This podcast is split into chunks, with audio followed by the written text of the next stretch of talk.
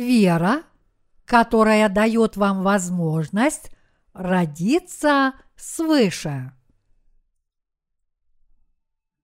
Марка, глава 8, стихи 22, 26. Приходит в Вифсаиду и приводят к нему слепого и просят, чтобы прикоснулся к нему. Он, взяв слепого за руку, вывел его вон из селения и, плюнув ему на глаза, возложил на него руки и спросил его, видит ли что? Он, взглянув, сказал, «Вижу проходящих людей, как деревья». Потом опять возложил руки на глаза ему и велел ему взглянуть. И он исцелел и стал видеть все ясно. И послал его домой, сказав, «Не заходи в селение и не рассказывай никому в селении. Во многих частях как Ветхого, так и Нового Заветов Бог объясняет нам, что значит истинно родиться свыше.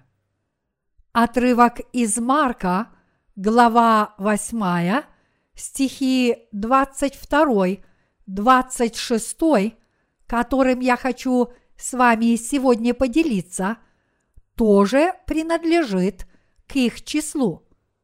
Иисус сказал, «Не всякий, говорящий мне, Господи, Господи, войдет в Царство Небесное – но исполняющий волю Отца моего Небесного. Матфея, глава 7, стих 21. Это означает, что те, кто верят только своими устами, не смогут войти в Царство Небесное, но это смогут сделать только те, кто действительно знают волю Божью и поступают в соответствии с ней. Что же это за воля Божья, о которой здесь идет речь? Бог хочет, чтобы каждый грешник уверовал в Евангелие воды и духа и таким образом спасся от греха. Господь сказал, что все люди смогут возродиться свыше от греха, только если откроют свои духовные глаза, уверовав в Евангелие воды и духа. Для нас, верующих в Иисуса, как в своего Спасителя, рождение свыше по вере в Евангелие воды и духа – является очень важным вопросом, который нельзя замалчивать. По сути, это можно назвать важным поручением, которое дал нам с вами Бог. Поскольку Бог Отец послал Сына Своего, Иисуса, на эту землю, наш Господь был крещен – пролил свою кровь на кресте и воскрес из мертвых.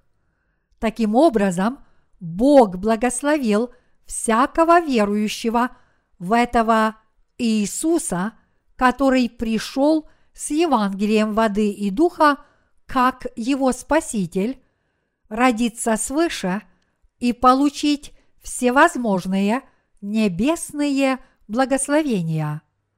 В Иоанна – глава 3, Иисус сказал Никодиму, который пришел к нему ночью, «Никто не может войти в Царство Небесное, если не родиться от воды и духа. Поэтому, если среди вас есть люди, в сердцах которых до сих пор есть грехи, все подобные люди должны родиться свыше, уверовав в Иисуса Христа, который пришел с Евангелием воды и духа, а затем жить достойной жизнью веры. Я уверен, все вы знакомы с нашими летними гостями под названием цикады. Эти цикады долгое время живут в земле как личинки, хотя цикады бывают разными в зависимости от вида, все они живут в земле по 6-7 лет, как личинки, а в некоторых случаях даже до 17 долгих лет. Независимо от своего вида, все цикады остаются не более чем маленькими личинками, живущими под землей, прежде чем они превращаются в полноценных цикад. Эти личинки долгое время проводят в темном подземелье, куда не проникает свет. Но когда они вылезают на поверхность, они превращаются в красивых цикад. Это поистине таинственное чудо, что эти живущие в земле личинки превращаются в красивых цикад. Бог допустил, чтобы подобное таинственное явление имело место в природе, чтобы все грешники могли открыть тайну действия Евангелия воды и духа, которое делает их праведниками. Подобно тому, как живущие под землей личинки превращаются в полноценных цикад, все мы, живущие на этой земле, должны родиться как чада Божьи, уверовав в евангельскую истину о воде и духе, которая находится в совершенно ином измерении, чем все прочие религиозные учения. До ныне все мы жили как личинки, подобно тому, как личинки цикады живут в темном подземелье, куда совсем не проникает свет, так и все люди в этом мире живут в темнице греха. Давид, библейский человек веры, признал в Псалме 50, стих 7. «Вот я в беззаконии зачат, и во грехе родила меня мать моя». Подобно Давиду, все люди в этом мире – были зачаты в беззаконии и родились во грехе. Из-за того, что наши общие предки Адам и Ева согрешили против Бога, все люди родились во грехе. Мы с вами явные грешники, рожденные во тьме греха и не могущие – удержаться от греха от самого своего рождения и до смерти. А если мы грешники, каков наш окончательный удел? Бог сказал, что ни один грешник никогда не сможет войти в его царство. Бог лишил возможности войти в свое царство каждого человека – хотя бы с малейшим грехом. Единственным уделом для всех людей хотя бы с малейшими грехами будет адский огонь. Вот почему Бог установил строгий закон для наказания всех людей, в чьих сердцах есть хотя бы малейшие грехи. Иисус сказал в Евангелии от Матфея, «Истинно говорю тебе, ты не выйдешь оттуда, пока не отдашь до последнего кадранта». Матфея, глава 5, стих 26. Это означает, что ни один грешник, у которого есть хоть какие-то грехи, не сможет избежать ада. В послании к римлянам тоже написано «Возмездие за грех – смерть». Римлянам, глава 6, стих 23. Этот отрывок означает, что каждый грешник понесет наказание в аду. Таков Божий справедливый суд, что каждый грешник должен быть ввергнут в ад за свои грехи. Не означает ли это, что всем нам с вами так или иначе уготован ад, потому что все мы родились жалкими скопищами грехов? Нет, это не обязательно так. Поскольку Господь полон любви, Он совершил наше спасение Евангелием воды и духа, чтобы мы, грешники, могли спастись от всех своих грехов. Это спасение можно обрести, уверовав в дарованное Богом Евангелие воды и духа – и именно так каждый человек может получить прощение своих грехов и родиться свыше. Каждый человек с грешным сердцем подобен личинке цикады до ее перерождения, подобно тому, как эта личинка цикады постоянно живет в темном подземелье – тот, кто живет в своих грехах, еще не родился свыше.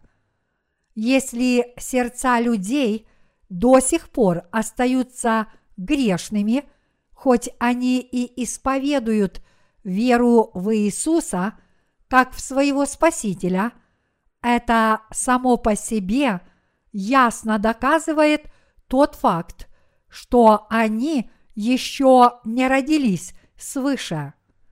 В противоположность этому, те, кто спаслись, уверовав в Евангелие воды и духа, ныне родились как совершенные чада Божьи, подобно тому, как личинка превращается в цикаду.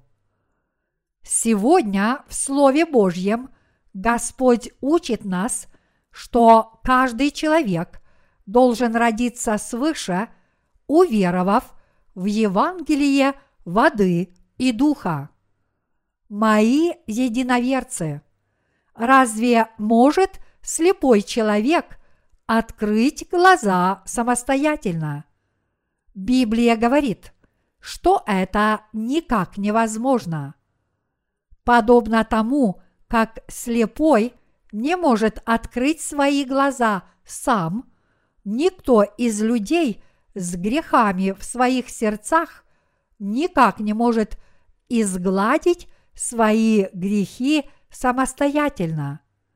Чтобы изгладить грехи из своих сердец, мы с вами должны найти Иисуса Христа, который пришел с Евангелием воды и духа. Это означает – что мы сможем получить истинное прощение грехов только если встретим нашего Спасителя Иисуса и родимся свыше, уверовав в Него. Вчера я прибыл в Москву вместе со своими пасторами-коллегами. Этот путь был долгим, но не скучным – потому что я с нетерпением ожидал встречи с вами. Всем моим единоверцам, живущим в России, я сегодня хотел бы проповедовать истину о рождении свыше посредством Евангелия воды и духа. Неужели вы до сих пор не получили истинного прощения грехов, даже несмотря на то, что уверовали в Иисуса как в своего Спасителя? Неужели эти грехи по-прежнему остаются в ваших сердцах? Если да, то я уверен, что Бог смоет все ваши грехи в это время, когда вы слушаете Его Слово. Я считаю, что подобно тому, как слепой человек в сегодняшнем отрывке из Писания открыл свои глаза в тот день, когда встретил Иисуса, как только вы полностью примете в свое сердце Слово Иисуса, который пришел с Евангелием воды и духа, вы тотчас же очиститесь от своих грехов. Живое Слово Божье имеет силу смыть все ваши грехи и побудить вас родиться свыше. Бог – это Бог Слова. Я призываю всех вас уверовать в то, что Бог говорит нам истину и выполняет все свои обетования, данные в этом слове истины. Если мы обратимся к началу послания к евреям, то увидим, что в первой главе написано «Бог многократно и многообразно говоривший издревле отцам в пророках в последние дни сии, говорил нам в Сыне, которого поставил наследником всего, через которого и веки сотворил. Сей, будучи сияние славы и образ ипостаси его, и держа все словом силы своей, совершив собою очищение грехов наших, воссел одесную престола величия на высоте. Евреям, глава 1, стихи 1, 3.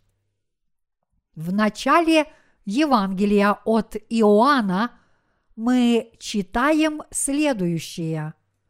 Слово Божье – это сам Бог. Слово стало плотью, и этот воплотившийся Бог есть Иисус Христос. В первую очередь вы, как верующие в Господа, должны уверовать, что Слово Божье есть истина – Библия говорит в послании к евреям, силой своего слова Бог сотворил небо и землю и владычествует над всем сущим в них. Это означает, что сам тот факт, что мы сегодня дышим, совершился тоже благодаря силе – Слова Божьего. Мои единоверцы, что еще говорит нам это живое и могущественное Слово Божье? Давайте все мы обратимся к евреям, глава 1, стих 3. Здесь ясно написано – совершив собою очищение наших грехов. Бог поистине спас нас с вами от всех наших грехов. Уверуйте в это слово. И благодаря этой вере Господь пребудет с вами, научит вас Евангелию воды и духа, и таким образом благословит вашу душу родиться свыше.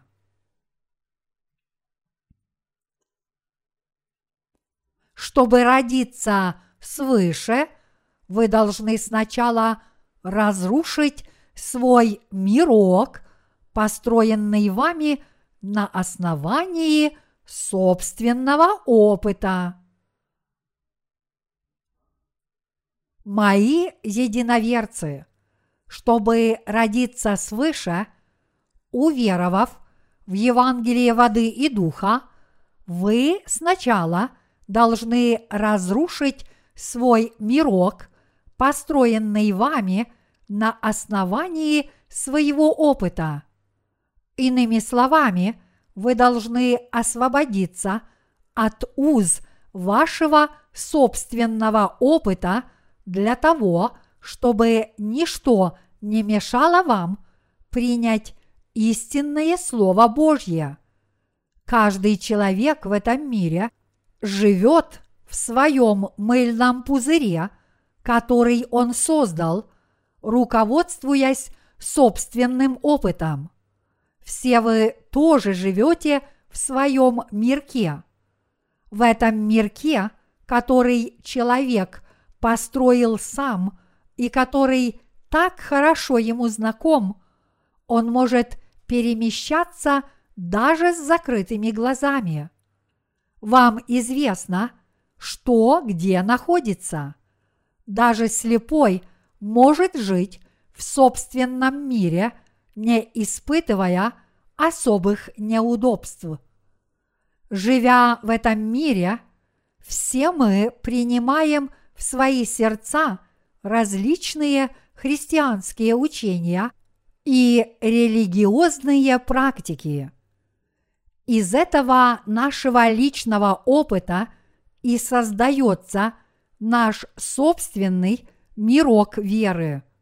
Большинство людей привыкли к этому иллюзорному миру веры, которую они приняли, и чувствуют себя в нем вполне уютно, забыв о том, что они являются грешниками, которые так и не получили прощения грехов и не родились свыше.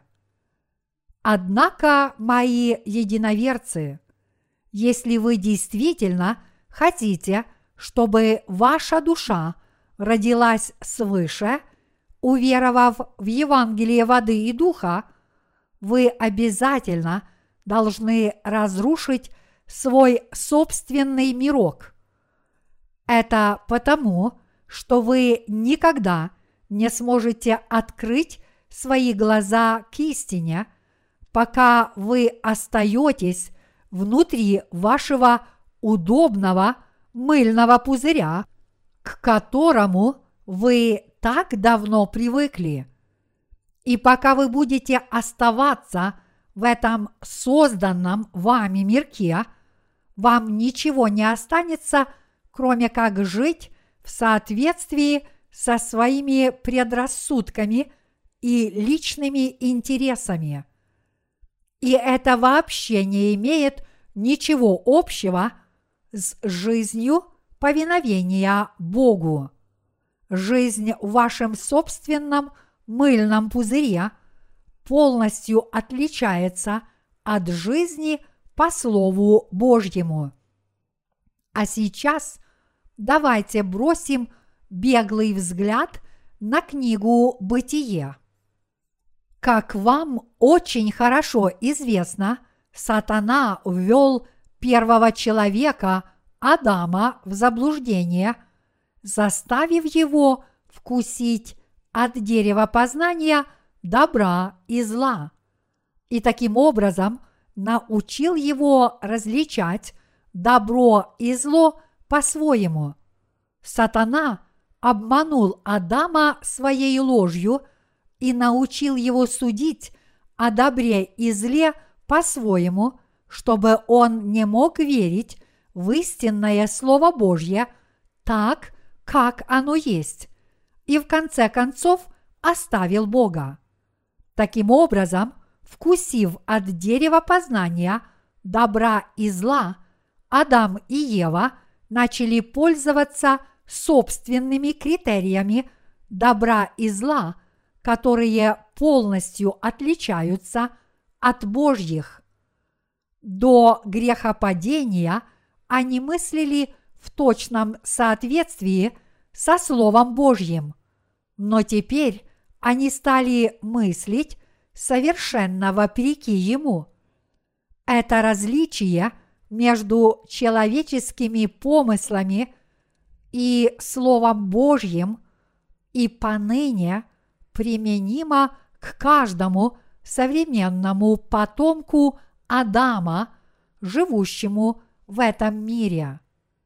Мои единоверцы, если в ваших сердцах есть грехи, и если вы живете вопреки Слову Божьему, вместо того, чтобы пользоваться истинным критерием добра и зла, значит, вы должны отвергнуть свой маленький мирок прямо сейчас.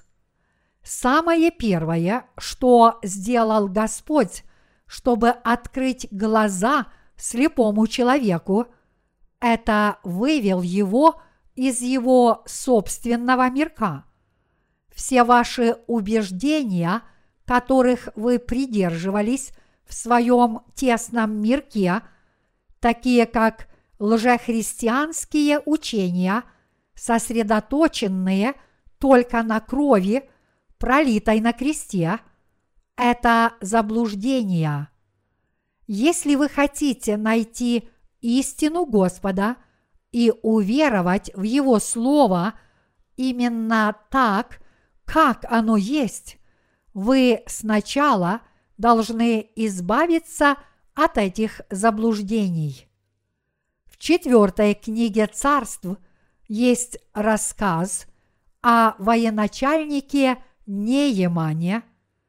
Он командовал могущественным сирийским войском, но был прокаженным. Он не мог излечиться от проказы, даже несмотря на то, что перепробовал все средства и в конце концов вынужден был пойти к пророку Елисею. Военачальник Нееман думал, что Елисей возложит на него руки и помолится за него. Однако Елисей только послал к нему своего слугу и передал ему Слово Божье, сказав ему, «Пойди на реку Иордан и окунись в воду семь раз. Твое тело станет чистым, как у ребенка». Военачальник Нееман не мог ничего понять. Это потому, что послание, которое он получил от Елисея, звучало бессмысленно и не укладывалось в его маленьком мирке. Поскольку Нееман еще не разрушил свой мирок, построенный на собственном опыте, он разгневался и сказал, «В моей родной стране Сирии реки намного больше и чище, чем этот Иордан. Не лучше ли мне искупаться в одной из рек моей родной страны, чем в грязных водах реки Иордан?» Он так разгневался и почувствовал себя настолько оскорбленным, что уже подумывал вернуться со своим войском, напасть на Израиль и отдать эту землю на разграбление. Военачальник Нееман является точным отображением нас с вами, живущих в нынешние времена. Подобно тому, как он предпочел большие и чистые реки своей родной страны Сирии грязным и мутным водам реки Иордан, так и мы считаем, что мы бы родились свыше, если бы ходили в церковь, которая имеет долгую историю и большое количество прихожан. Однако это заблуждение, которым по-прежнему привязывает нас к нашему мирку, построенному на нашем собственном опыте. Ни одна мирская церковь не может никому помочь родиться свыше, какой бы громадной и великолепной она ни была. Благословение рождения свыше можно обрести только там, где проповедуют Евангелие воды и духа согласно Слову Божьему.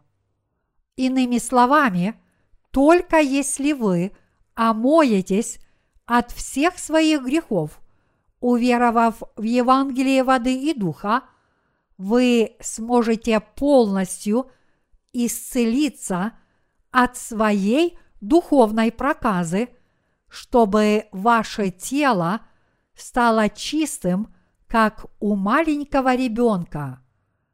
Разгневанный посланием Елисея, который велел ему искупаться в реке Иордан, военачальник Нееман не мог успокоиться и, как сказано, уже подумывал в отместку напасть на Израиль. Но к нему подошел один из его слуг и сказал – военачальник, если бы Елисей велел тебе сделать что-нибудь более трудное, неужели бы ты этого не сделал? В таком случае, почему бы тебе просто не поверить Слову Божьему, если это все, что ты должен сделать? Услышав это, военачальник Нееман изменил свое мнение, поверил в это слово, пришел на реку Иордан и окунулся в нее семь раз. То, что Нееман семикратно окунул свое тело в воду, не значит, что он приложил какие-то человеческие усилия со своей стороны. Это просто означает, что он уверовал в Слово.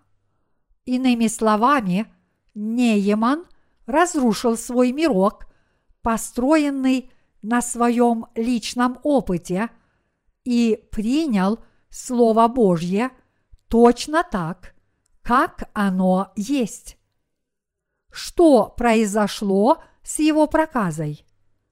Если хотите об этом узнать, откройте Второе Царств, глава 5, стих 14. И пошел он и окунулся в Иордане семь раз по слову человека Божия, и обновилось тело его, как тело малого ребенка, и очистился. Как и следовало ожидать, его покрытая проказой кожа полностью очистилась и стала как у маленького ребенка. С духовной точки зрения, упоминаемую в Библии проказу можно истолковать как болезнь греха, которой болен каждый. Подобно тому, как военачальник Нееман исцелился от проказы – уверовав в Слово Божье именно так, как оно есть, так и мы сможем омыться от своих скверных грехов, если уверуем в Него точно так же. Но, несмотря на это, многие люди, которые не оставили созданный ими мирок, считают, что их грехи изгладятся, если они будут принимать добровольное участие в каком-либо служении, творить добрые дела, упражняться в аскетизме и приучать себя к самодисциплине. Но это не что иное, как заблуждение. Бог сказал в книге пророка Иеремии, «Посему хотя бы ты умылся мылом и много употребил на себя щелоку, нечестие твое отмечено предо мною». Иеремия, глава 2, стих 22. Это означает, что ваши грехи будут омыты начисто, только если вы уверуете в евангельское слово о прощении грехов, Евангелие воды и духа.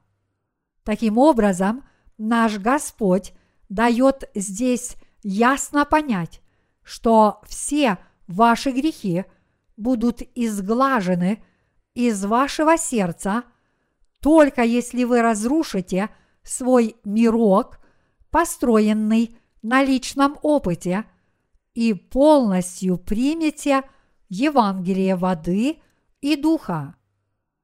Нет ли здесь случайно человека, который считает, что сможет взойти на небеса, только усердно вознося покаянные молитвы и возрастая в святости. Неужели вы считаете, что сможете взойти на небеса, только если будете жить добродетельной жизнью и строго соблюдать закон Божий? Неужели вы до сих пор не верите в подлинность Евангелия воды и духа, которое даровал вам Иисус? В таком случае это прямо указывает на то, что вы еще не разрушили построенный вами собственный мирок. Если кто-то так думает, настало время отвергнуть подобные представления, основанные на собственном опыте. Вы должны разрушить этот свой мирок. Все это время вы страстно верили в Господа, живя в созданном вами мирке, но каково ваше состояние теперь? Грехи из вашего сердца не исчезли, но продолжают в нем оставаться. Ныне настало время избавиться от ошибочных убеждений, которых вы придерживались, потому что с этой верой, основанной на вашем личном опыте, вы никогда не сможете войти в Царство Божье. Каждый человек сможет избавиться от всех своих грехов, только если познает дарованное Господом Евангелие воды и духа, уверует в это Евангелие всем сердцем. Военачальник Нееман полностью и навсегда исцелился от проказы, потому что он встретил Господнего служителя Елисея, услышал от него Слово Божье и уверовал в это Слово именно так, как оно есть. Так же само и в наши дни, если вы всем сердцем уверуете в Евангелие воды и духа, истинное Слово Божье, то с этого самого момента вы получите полное прощение всех своих грехов и родитесь свыше. Вот почему вы сначала должны отвергнуть все свои прежние убеждения и помыслы. Вы должны полностью разрушить созданный вами мирок, услышать Слово Божье и принять его с верой.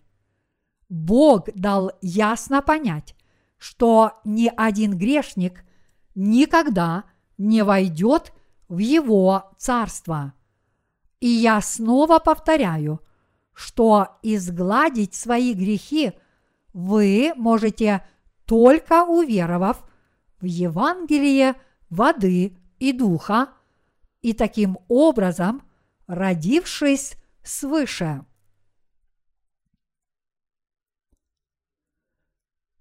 С духовной точки зрения многие слепые люди, которые появляются на страницах Библии, это грешники.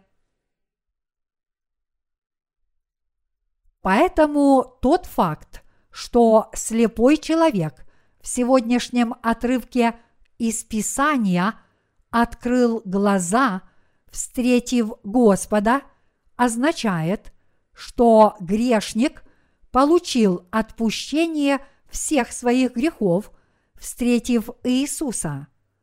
Иными словами, это означает, что благодаря Господу человек – который жил во грехах и преступлениях, стал праведным чадом Божьим, уверовав в Евангелие воды и духа, которое принесло его душе жизнь. Таким образом, Господь учит нас через свое Слово, что каждый человек может омыться от своих грехов – только верой в Евангелие воды и духа. Каждый человек обязательно должен омыть свое сердце от грехов верой в Евангелие воды и духа. Несмотря на то, что мы родились отвратительными грешниками из чрева своих матерей, если мы уверуем – в Божье Евангелие воды и духа, Евангелие нашего духовного Отца, мы омоемся от своих грехов и родимся свыше, как кристально чистые праведники.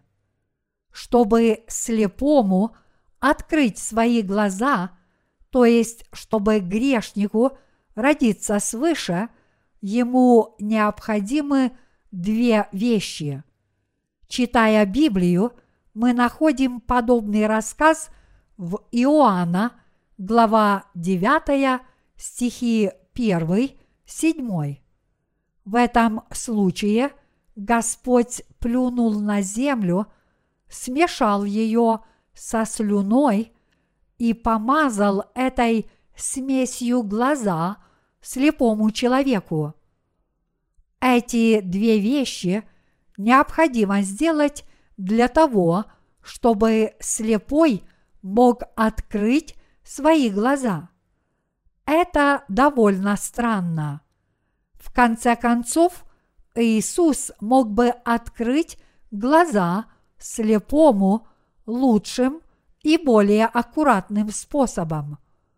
Почему же Библия говорит, что он плюнул на землю и смешал ее со слюной. Для чего Господь это сделал? Мои единоверцы, в Библии ничего не написано просто так. Бог ясно сказал, что ни одна йота и ни одна черта не изменятся в Его Слове – пока не исчезнут небо и земля.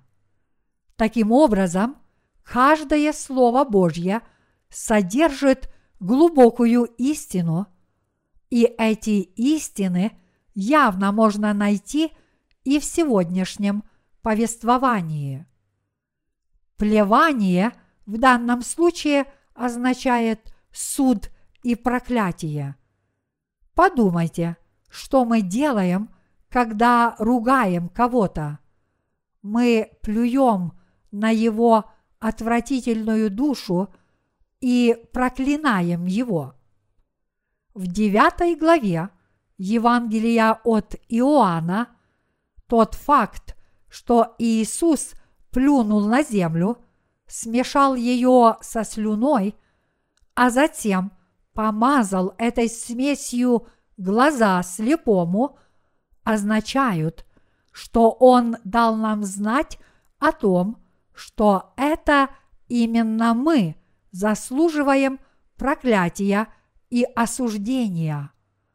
Мои единоверцы, все мы обязательно должны осознать тот факт, что сами мы не можем избежать проклятия за наши грехи. Мы должны честно признать перед Словом Божьим, что нам за наши грехи уготован ад.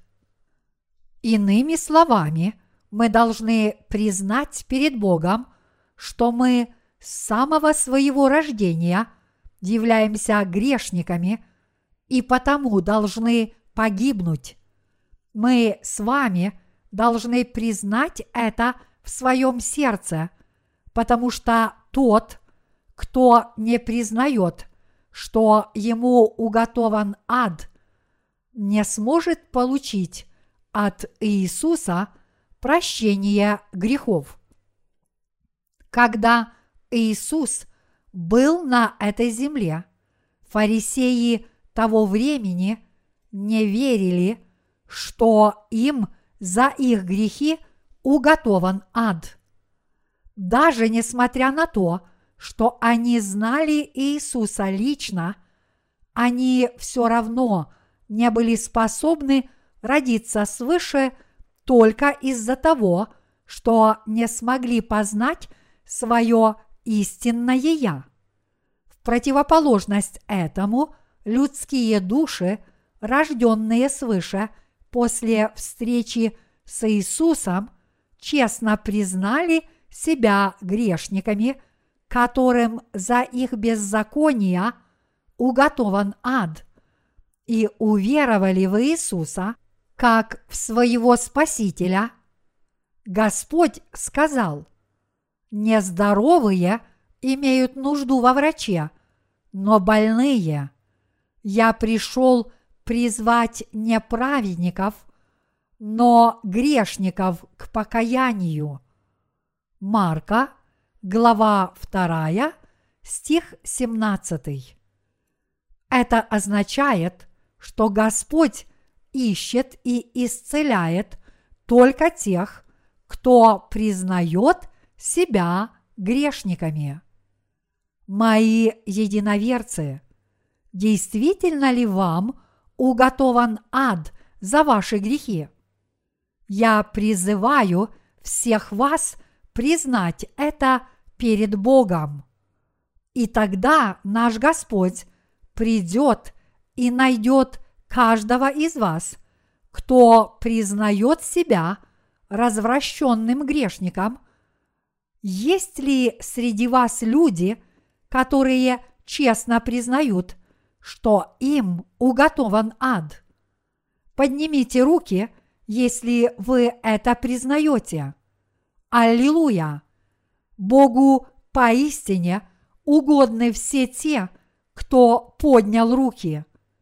И я уверен, что даже многие из тех, кто не поднял рук, тоже признали в своих сердцах, что они развращенные грешники. Наверное, они не поднимают рук, потому что стесняются – Однако все люди, в чьих сердцах есть грехи, то есть все грешники, должны поднять руки перед Богом и признать себя таковыми. Только таким людям Бог дарует свое могущественное слово, которое изглаживает их грехи и дает им возможность родиться свыше.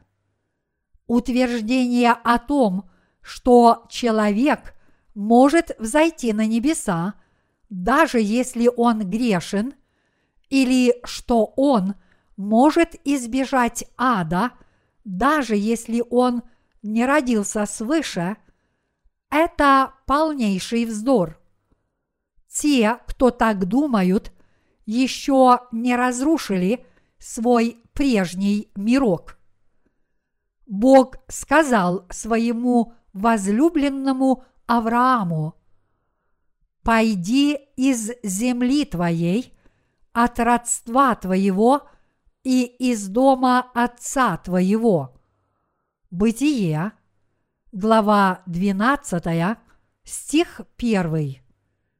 И тогда Авраам оставил свою землю, свою семью и дом отца своего, то есть отказался от построенного им собственного мирка и последовал за Богом только по Его Слову, и за это он в конечном счете снискал обильные Божьи благословения.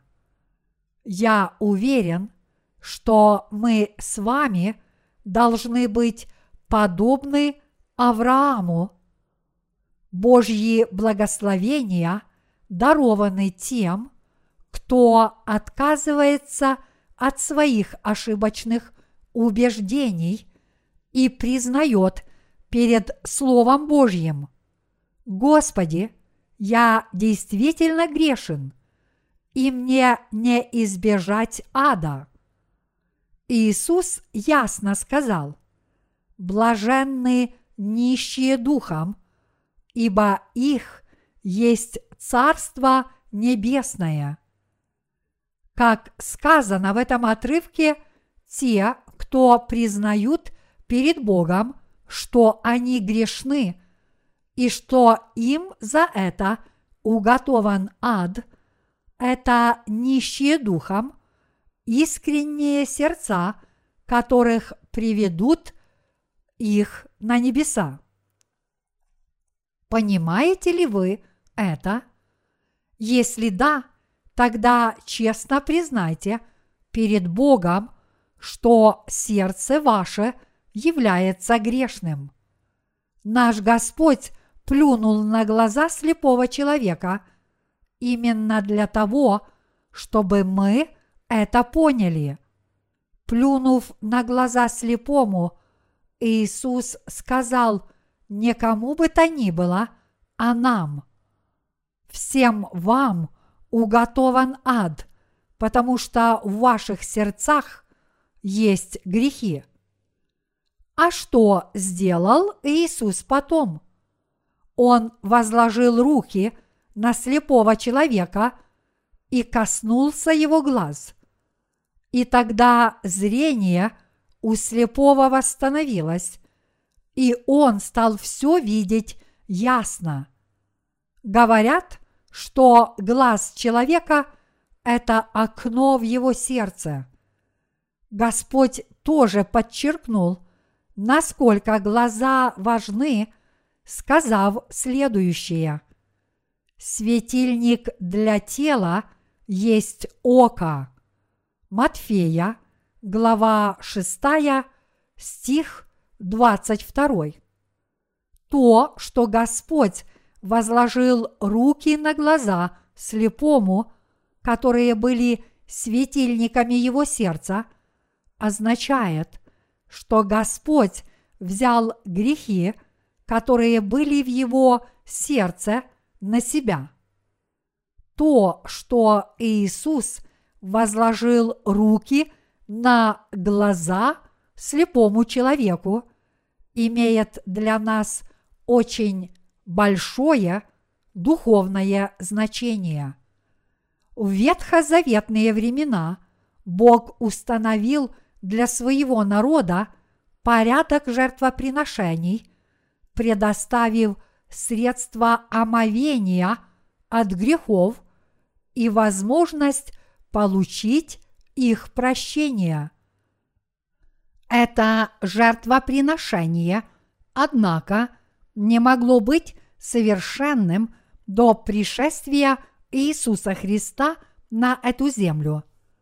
Это потому, что как бы усердно человек не приносил Богу такие жертвы, его грехи полностью не изглаживались из его сердца. Подумайте об этом.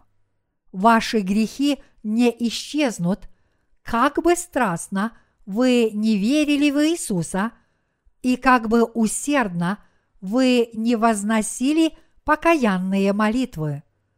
Хотя многие пасторы учат членов своих общин, что это возможно, в действительности ни один грех не может быть изглажен вашими покаянными молитвами.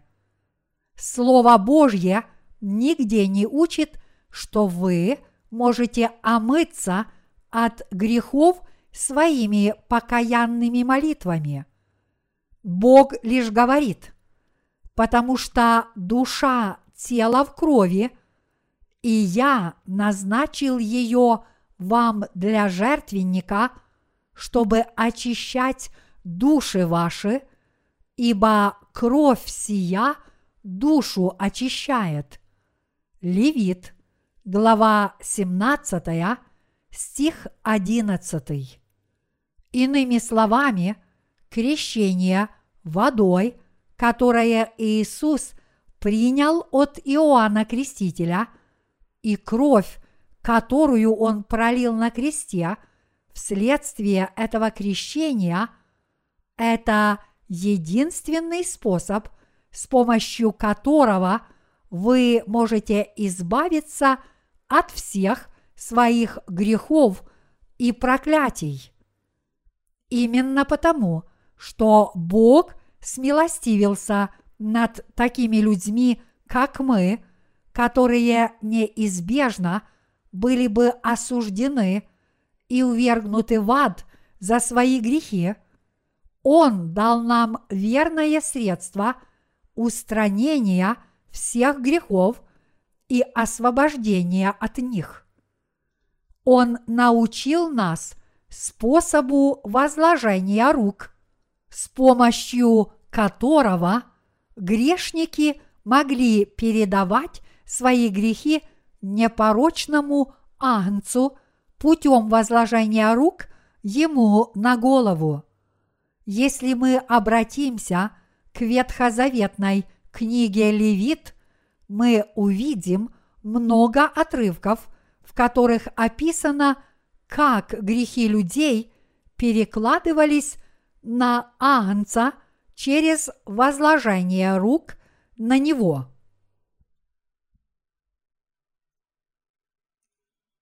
Вы должны переложить свои грехи на Иисуса с верой. В ветхозаветном обряде жертвоприношения, который совершали израильтяне, чтобы получить прощение своих грехов, первым требованием был непорочный агнец. Конечно, использовались и другие жертвенные животные, такие как валы, коровы и козы. Но сегодня в качестве примера жертвенного животного я буду использовать агнца.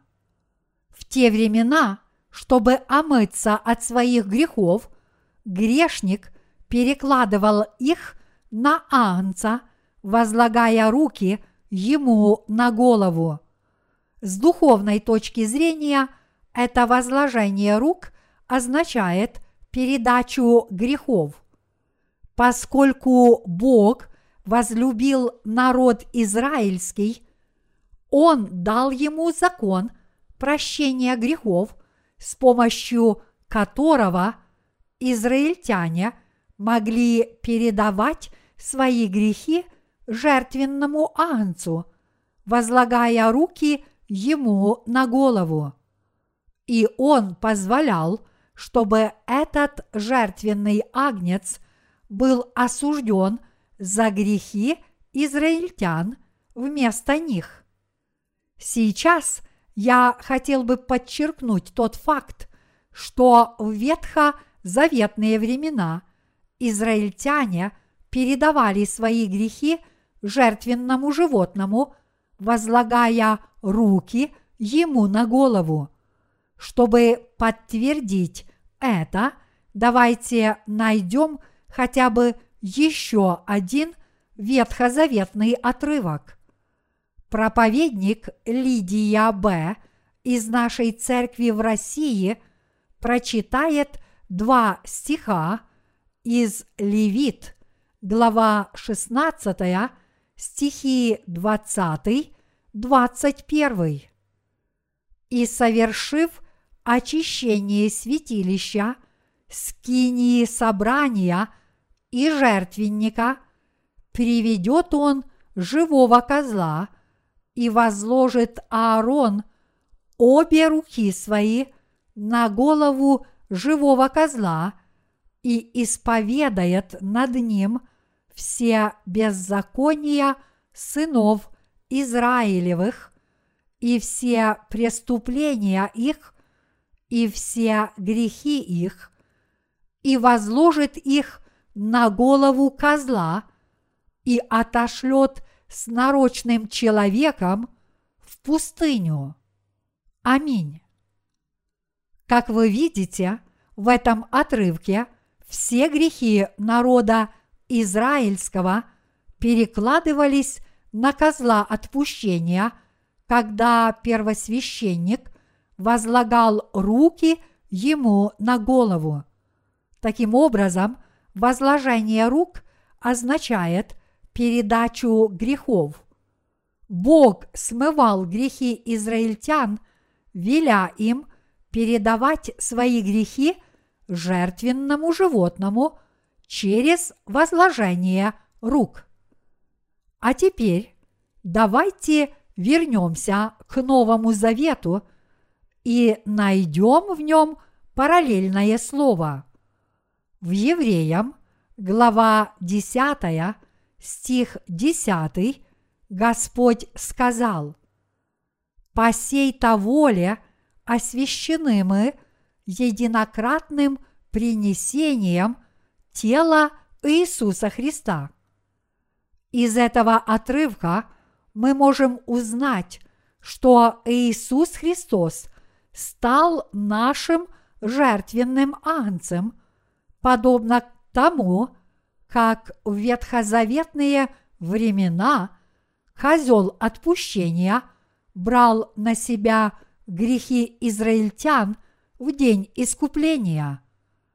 Иисус есть Агнец Божий, который пришел на эту землю, чтобы раз и навсегда понести на себе грехи всех людей в этом мире – приняв крещение от Иоанна Крестителя, а чтобы смыть все грехи каждого грешника, он пролил свою кровь и умер на кресте. Иисус есть Сын Божий, который пришел на эту землю около двух тысяч лет назад, именно для того, чтобы взять на себя – все наши с вами грехи посредством своего крещения. Этот славный Иисус пришел на эту ничтожную землю в человеческой плоти. Когда Иисус пришел на эту землю, он был крещен Иоанном Крестителем. Матфея, глава 3, стихи 13, 15.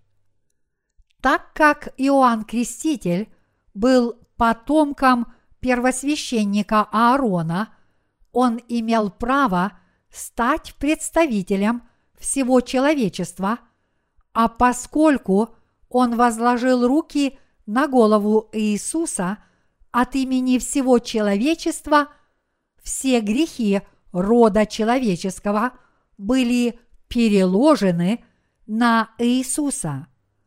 В ветхозаветные времена первосвященник Аарон мог передавать козлу отпущения грехи израильтян, которые они совершили за целый год в качестве их представителя. Так же само Иоанн Креститель, потомок этого Аарона, тоже имел право возложить все грехи людей на Иисуса, как их представитель на этой земле. Господь назвал Иоанна Крестителя величайшим из рожденных женами.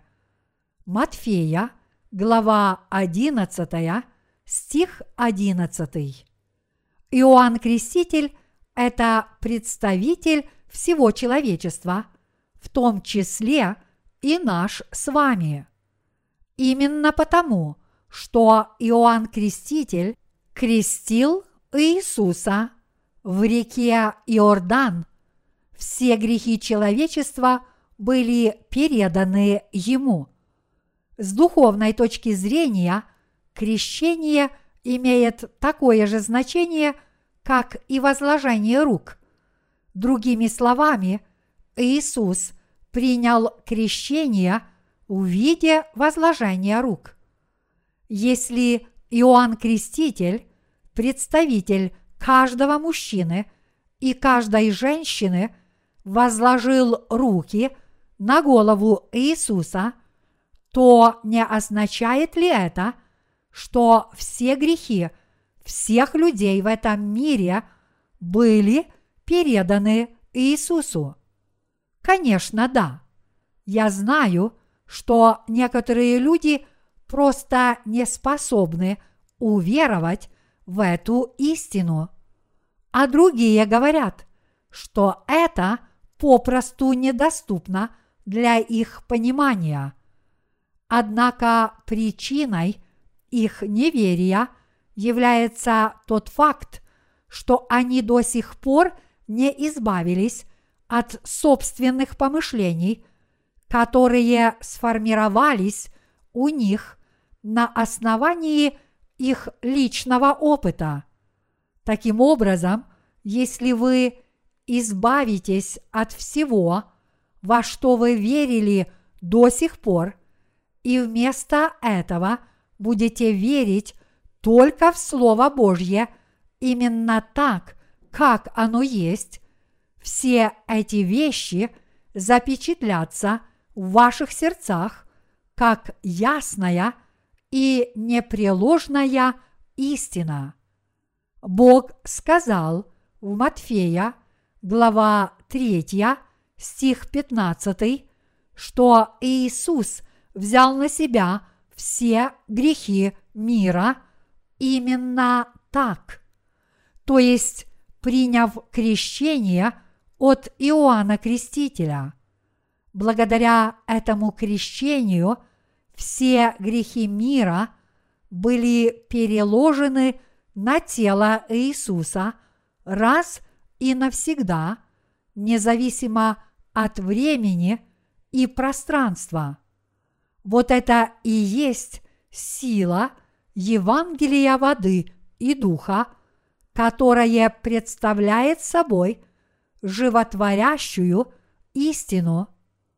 Бог Отец смыл все ваши грехи раз и навсегда тайной возложения рук и крещения Иисуса.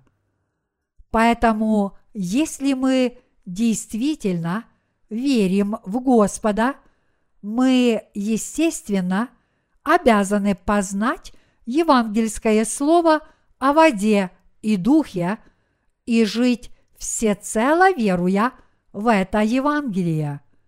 Господь сказал, если будут грехи ваши, как багряное, как снег убелю, если будут красны, как пурпур, как волну убелю. Исайя, глава 1, стих 18. Поскольку мы теперь получили прощение грехов и стали белыми, как снег, уверовав в Евангелие воды и духа, мы никогда не должны возвращаться в наш мирок прошлого опыта. Каждый миг своей жизни до самого последнего вздоха все мы должны верить в Евангелие воды и духа, которое смыло наши грехи и дало нам возможность родиться свыше. И с этой верой мы должны идти за Господом.